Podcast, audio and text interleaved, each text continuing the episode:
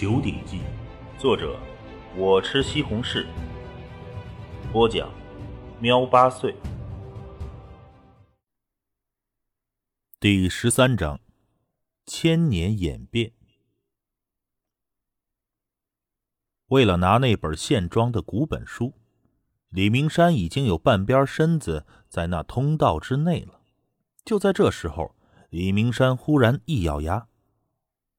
整个人就迅速的窜进了那只有半人高的通道中，铁门立即关闭。这从窜进到铁门关闭，半秒钟都没有。很显然，这一招李明山练过很多次。躲在只有两三个平方大的小密室内，李明山这才略微的松了一口气。幸亏老子早有准备。相信他不杀我，哼！李明山嗤笑了一声。他老早就考虑过，一旦有人要杀自己，自己该怎么办。这一间小密室内就存放着银行卡等许多物品，好吸引杀手。他自己则逃进来，因为不管什么时候，李明山只相信自己。也正因为这种几乎滴水不漏的准备，让李明山二十多年来一直没有倒台。可是，陡然间，那宽厚足有五公分的钢铁门竟然猛地朝他飞了过来。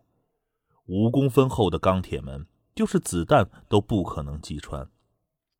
就是藤青山，如果要靠蛮力打穿这钢铁门，恐怕都要蓄势打出最猛烈的虎炮拳。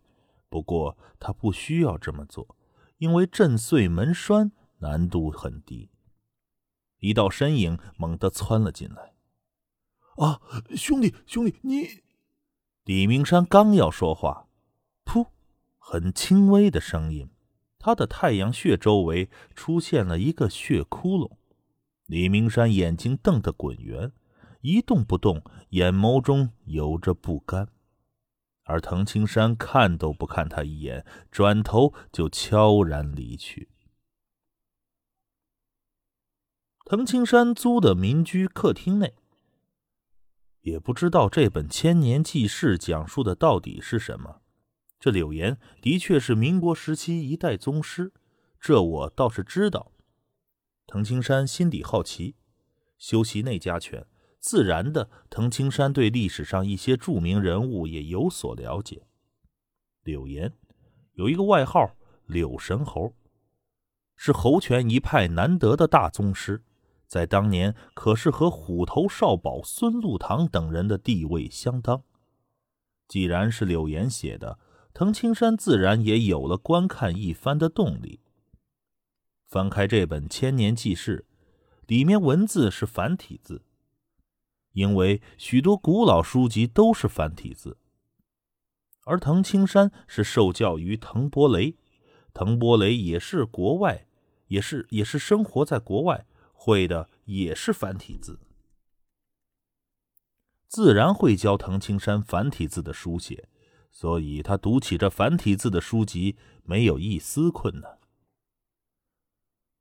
嗯，我还真不知道，这柳神猴竟然是神偷门一脉。藤青山快速的翻阅着，因为这本千年记事前面讲述的几乎都是神偷门历史上的一些事情。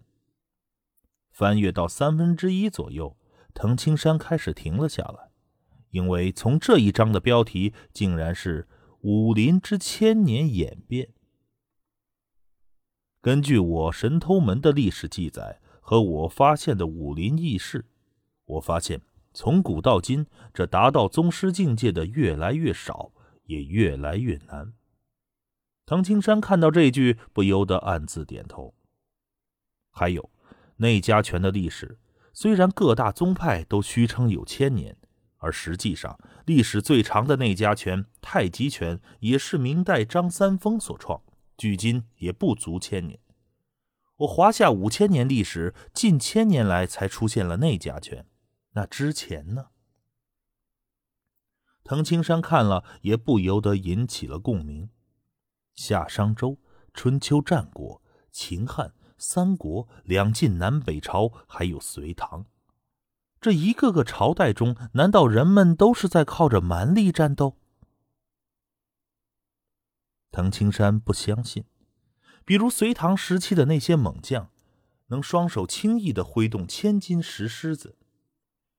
这挥动石狮子和举起那是两个概念。像正常普通人能举起一百斤的稻谷，可是让他一手握着十斤哑铃，让他随意的挥舞，他都会感到不自如。这要挥舞千斤石狮子，起码得有万斤的力气。就是如今的藤青山，也要全力才能舞动那种石狮子，而且还不可能持续长时间作战。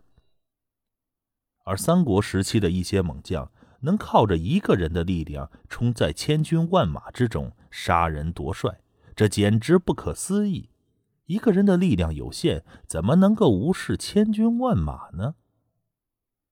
对，这近千年的是内家拳的历史。那前面的数千年呢？藤青山的心底也是不解，于是他接着往下看。我花费了数十年时间搜集资料，终于在心中有了明确的推断。我的推断就是，从隋唐时期，天地间的灵气就在锐减。藤青山看到这一点，不由得疑惑万分。书中又写道：“按照我发现的许多资料，在春秋战国、秦汉时期等，根本没有内家拳的说法。那时候的强者们吸收天地精华，也就是天地灵气，炼精化气，使得体内产生了内劲。随着修炼，内劲越来越强，打通一条条经脉，直至后天大成。”而后天大成的内劲强者，内劲滚滚，强横之极。当脑海中神秘的泥丸宫开辟出来，开始炼气化神，这个人的神得以和内劲融合，在丹田内淬炼，才逐渐转化为先天真气，成为强大的先天强者。先天强者不断淬炼真元，真元呢又不断的在丹田内淬炼。第一阶段为虚丹，当真元凝聚成实体，即为第二阶段实丹境界。这实丹经过多次淬炼，才能达到第三阶段金丹境界。先天金丹强者即为巅峰强者，拥有着不可思议的实力。古代相传的一人横冲千军万马中，一人独占数万大军，那都是达到先天的强者。藤青山看了，简直感到不可思议。怎么可能？后天、先天，这人的神与内劲相结合，竟然能变成先天真元。这先天境界竟还分为虚丹、实丹和金丹三种境界。古代中所谓的金丹大道，指的就是这个。当踏入金丹大道，那才是真正的达到巅峰。藤青山一边思考，一边微微点头，恐怕也只能这么说了。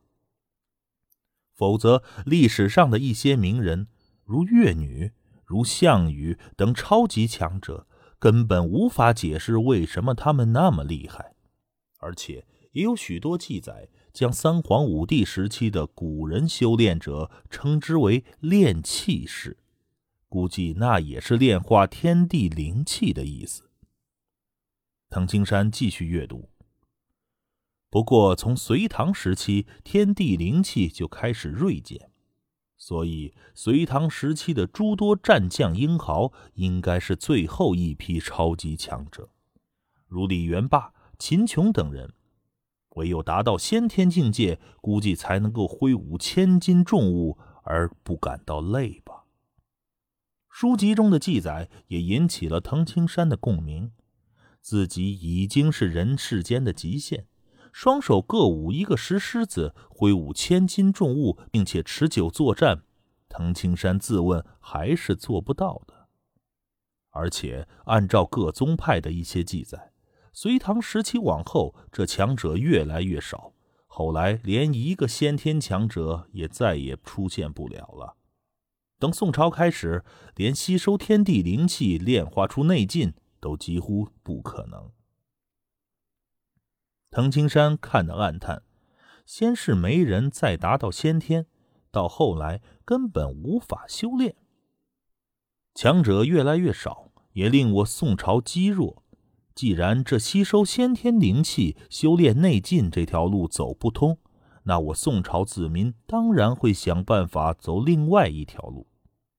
藤青山微微点头，在古代，练身体力量只是不入流的人才做，因为要靠锻炼身体力量产生内劲，几乎是不可能的，由外而内实在太难。不过，既然单纯吸收天地灵气练出内劲做不到，那这一代代风华绝代的人物都投入到了其中。随着时间的流逝，逐渐有人能靠站桩等一系列手段产生内劲，比如古代宋朝的战将岳飞就是一个练出内劲的战将。不过，宋朝时期内家拳只是雏形。只有极少数的天之骄子才能够练出内劲，至于打通全身经脉、达至宗师境界，则根本不可能。经历了短暂的元朝，明朝初期，武当的张三丰应该是第一个把内家拳修炼到了巅峰、打通全身经脉、肌肉、皮膜、筋骨力量都修炼到了极限的大宗师。也从这个时期起，内家拳系统终于完善了，而后才有了太极拳、形意拳、八卦拳等诸多拳种也一一现身。藤青山从头看到尾，感到唏嘘不已。他只能感叹一声：人适应环境的能力确实很强。古时天地灵气充裕。人们学会吸收天地灵气，练出内劲，甚至还能练出先天真元。可是天地灵气锐减，人类又该怎么办？经过数百年的摸索，不知道多少天资纵横的人物浪费青春光阴，才逐渐有了内家拳。到如今现代，内家拳修炼的系统已经非常完善。甚至于也有了像虎形通神术、玄武盘石劲、鱼龙变等这种唯有宗师才能够修炼的神奇秘籍。在春秋战国、秦汉那个年代，那时候的人能够想象由外而内也能修炼到这个地步吗？其实，这修炼的过程就是精炼化气和炼气化神的过程。古代时期，这炼精化气的精指的是天地之精华，指的是天地之灵气；可如今，这精指的则是人体的精血。柳岩在书中描述道：“毕竟无法从外面吸收，也只能吸收人体内的精血，所以这修炼内家拳的强者大多都非常能吃，一顿吃掉半只烤羊也很正常。”因为他们要炼化大量的精血，自然就要多吃。藤青山暗自点头，的确，他自己就非常能吃。修炼内家拳，第一个要身体强壮，气血充足。当精血充足到一定程度才能够逐渐的炼化为内劲